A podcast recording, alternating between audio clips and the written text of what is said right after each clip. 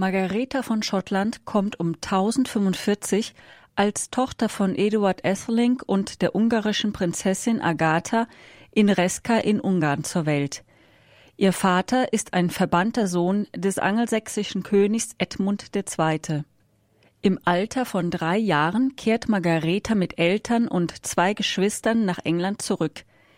Ihr Vater mag gehofft haben, die Nachfolge des kinderlosen Eduard des Bekenners des letzten Königs aus dem Hause Wessex anzutreten. Doch bevor es zu einem Zusammentreffen kommt, stirbt ihr Vater im April 1057. Margareta lebt nun am Hof ihres Großonkels Eduard des Bekenners bis zu dessen Tod im Jahr 1066. Unterdessen entbrannte der Kampf um die Thronfolge und gipfelte in der Schlacht von Hastings, aus der Herzog Wilhelm von der Normandie als Wilhelm der Eroberer siegreich hervorging. Margaretas Bruder Edgar wurde von den Normannen nicht als rechtmäßiger Erbe akzeptiert, sondern als Rivale betrachtet. Daher flohen die Geschwister mit ihrer Mutter und segelten in Richtung Ungarn. Allerdings strandete ihr Schiff wegen eines Sturms an der schottischen Küste.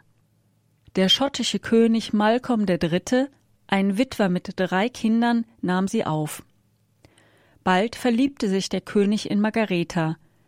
1069 heirateten die beiden, ein Jahr später wurde Margareta zur Königin gekrönt. Aus ihrer Ehe gingen sechs Söhne und zwei Töchter hervor. Aber auch in anderer Hinsicht war ihre Ehe fruchtbar. Die Sanftmut seiner jungen Frau bewirkte eine positive Veränderung im Wesen des Königs.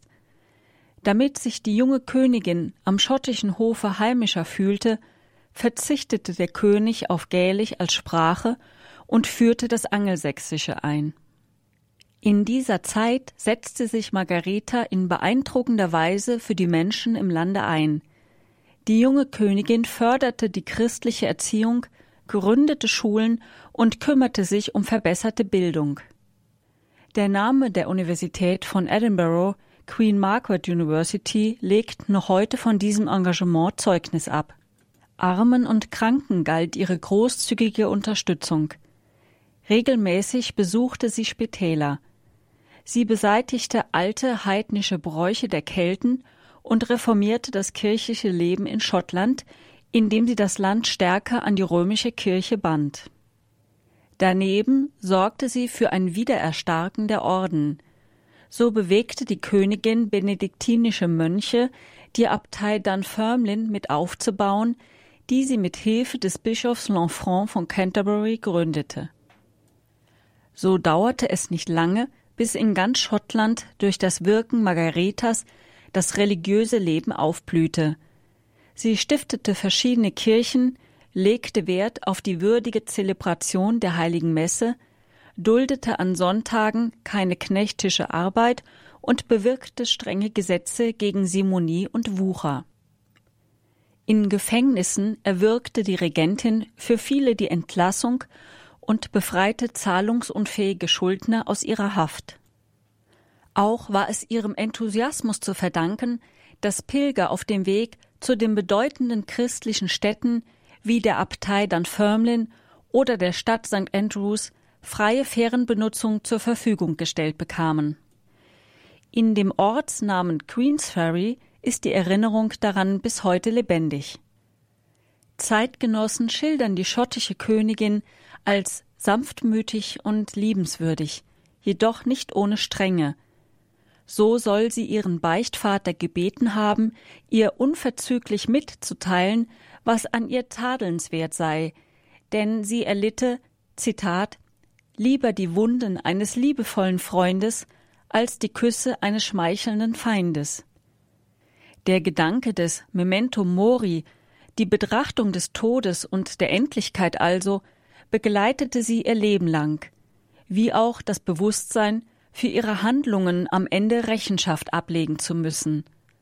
Auch ihre Kinder erzog sie in diesem Glauben.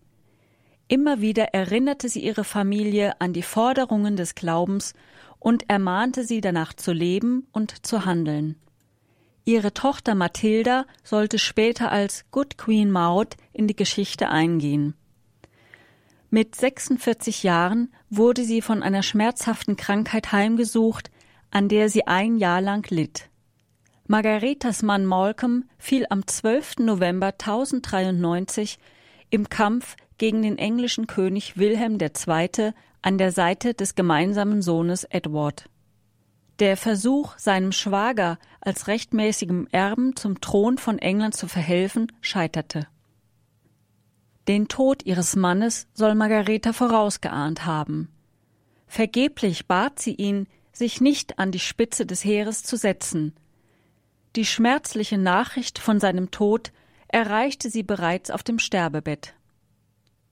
Vier Tage später starb die Königin selbst mit den Worten Herr Jesus Christus, der du nach dem Willen des Vaters unter Mitwirkung des Heiligen Geistes durch deinen Tod die Welt zum Leben gebracht hast, befreie mich.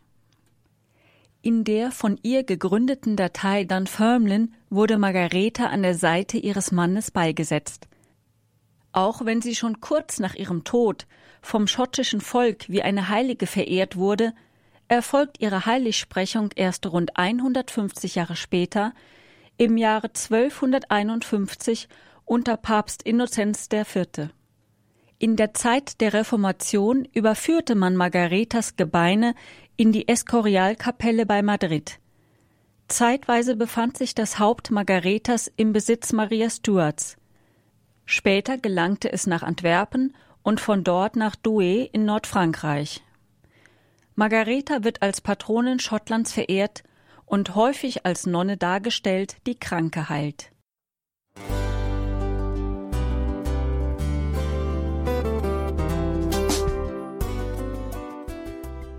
Liebe Zuhörerinnen und Zuhörer, vielen Dank, dass Sie unser CD- und Podcast-Angebot in Anspruch nehmen.